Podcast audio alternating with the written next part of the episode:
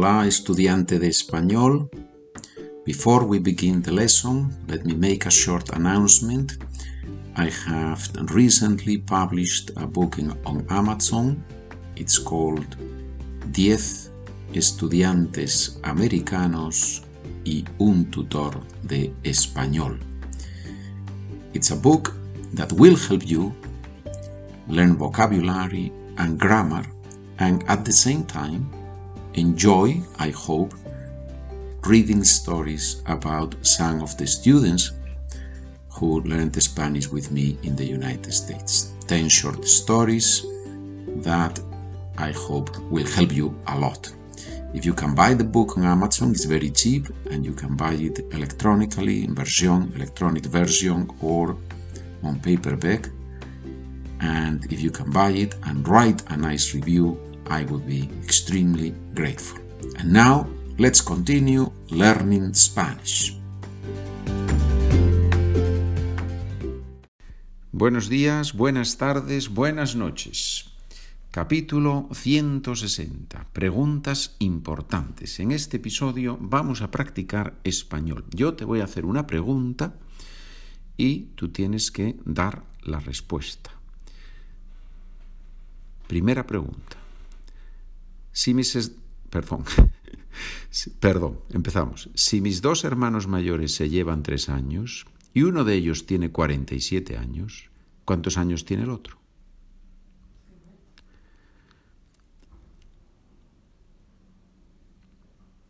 Hay dos posibilidades, ¿verdad?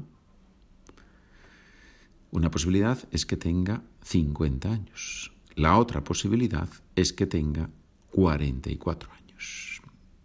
Bien, si necesitas escuchar otra vez la pregunta o leer la pregunta y la respuesta correcta, puedes adquirir el documento en la página SpanishWithPedro.com. Número 2. Si mi coche tiene 65.000 kilómetros y el tuyo tiene 7.000 más, ¿cuántos kilómetros tiene tu coche?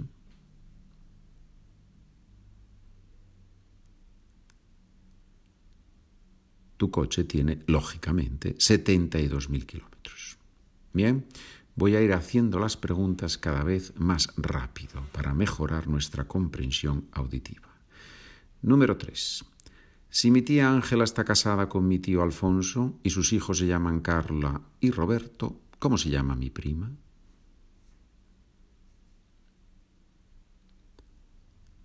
Mi prima se llama Carla.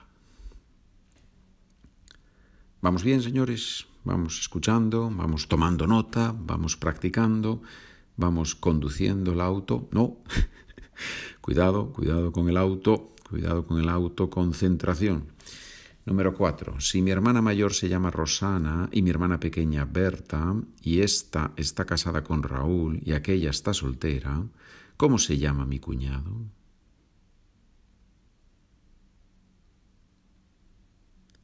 Mi cuñado se llama Raúl. Tenemos aquí algún vocabulario, algo de vocabulario interesante. Estar soltero. ¿Qué significa estar soltero? Cuando una persona no está casada. Decimos que está soltera. ¿sí? Número 5. Si yo tengo 70 euros más que tú y tú tienes 17 euros, ¿cuántos euros tengo yo?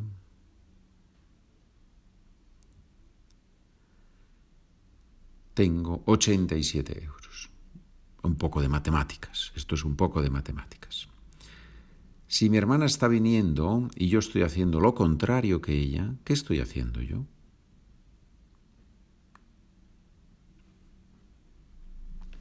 estoy yendo. El gerundio de ir es yendo, yendo. Entonces, estoy yendo en este momento. ¿sí? Alguien te llama por teléfono porque has quedado con él y ya es la hora y te dice, oye, ¿dónde estás? Y tú dices, estoy yendo, estoy yendo ahora mismo. Llego ahora, llego ahora. Número 7. Si mi teléfono suena y aparece en la pantalla el número de Elías, ¿qué está haciendo Elías?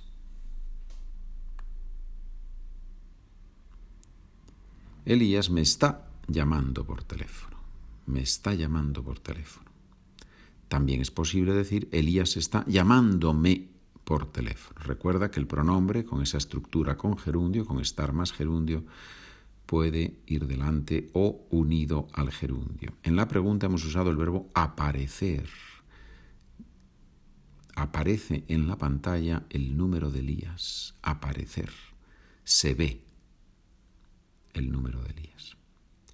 Número 8. Si mi casa no está limpia es porque hay mucha ¿qué?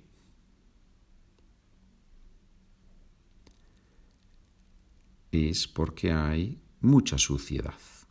Tenemos el adjetivo sucio y tenemos el sustantivo suciedad. Lo mismo que tenemos el adjetivo limpio, limpia, y tenemos el sustantivo limpieza. Número 9. Si mi móvil está en el modo avión, ¿qué puedo y qué no puedo hacer? Espero que mi respuesta sea tecnológicamente aceptable.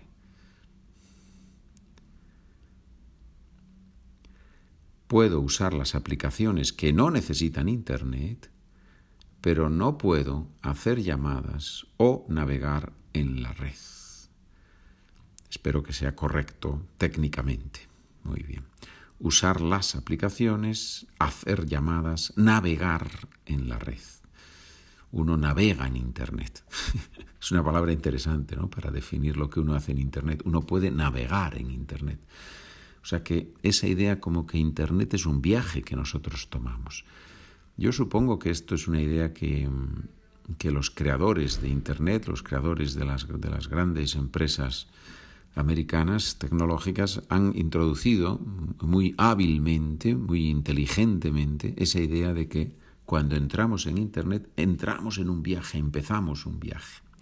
Es posible, no lo sé. Número 10.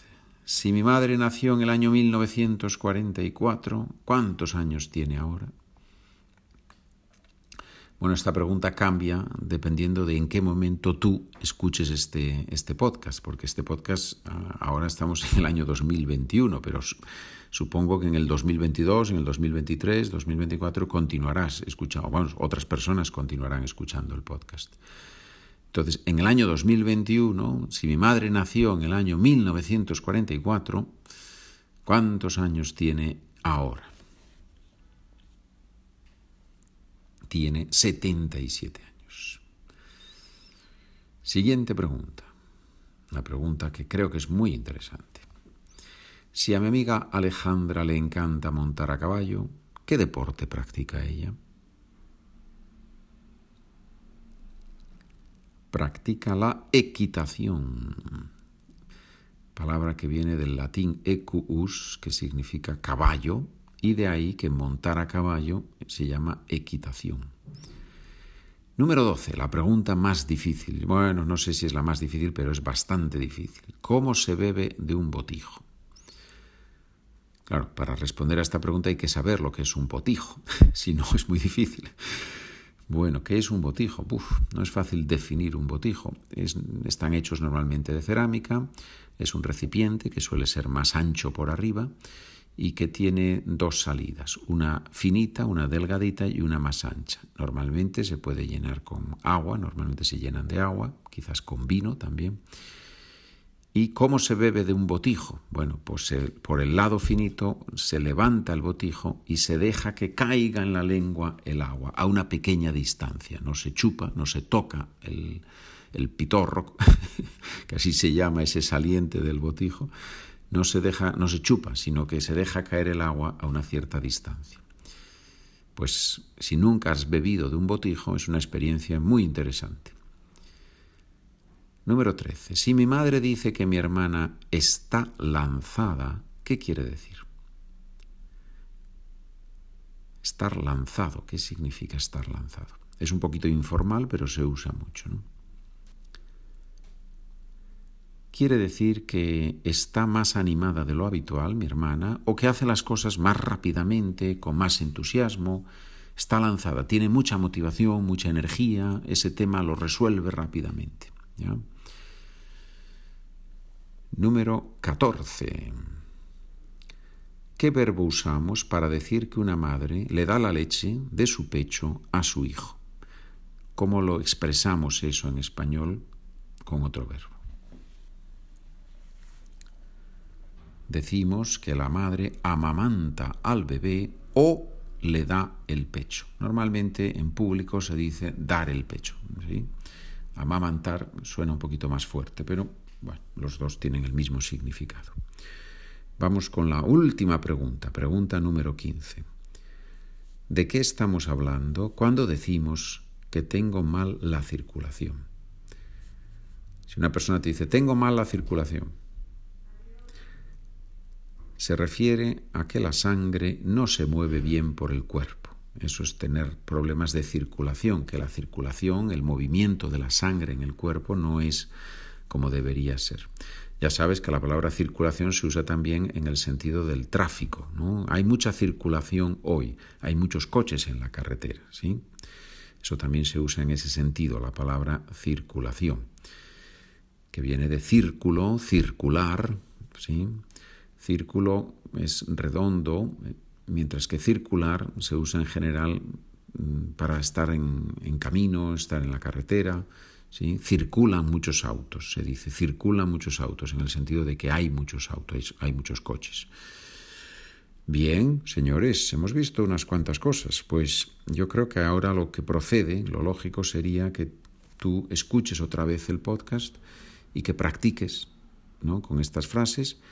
Y como siempre, ya sabes que si funciona, si te ayuda, si es bueno, puedes escribirme un correo electrónico y decírmelo. Eso me sirve a mí es bueno para mí para saber qué tipo de ejercicios son los que, los que más ayudan a los estudiantes. Muchas gracias por escuchar, por responder, por intentarlo, por trabajar conmigo. Nos vemos, nos hablamos, comunicamos en el próximo episodio. Adiós amigos.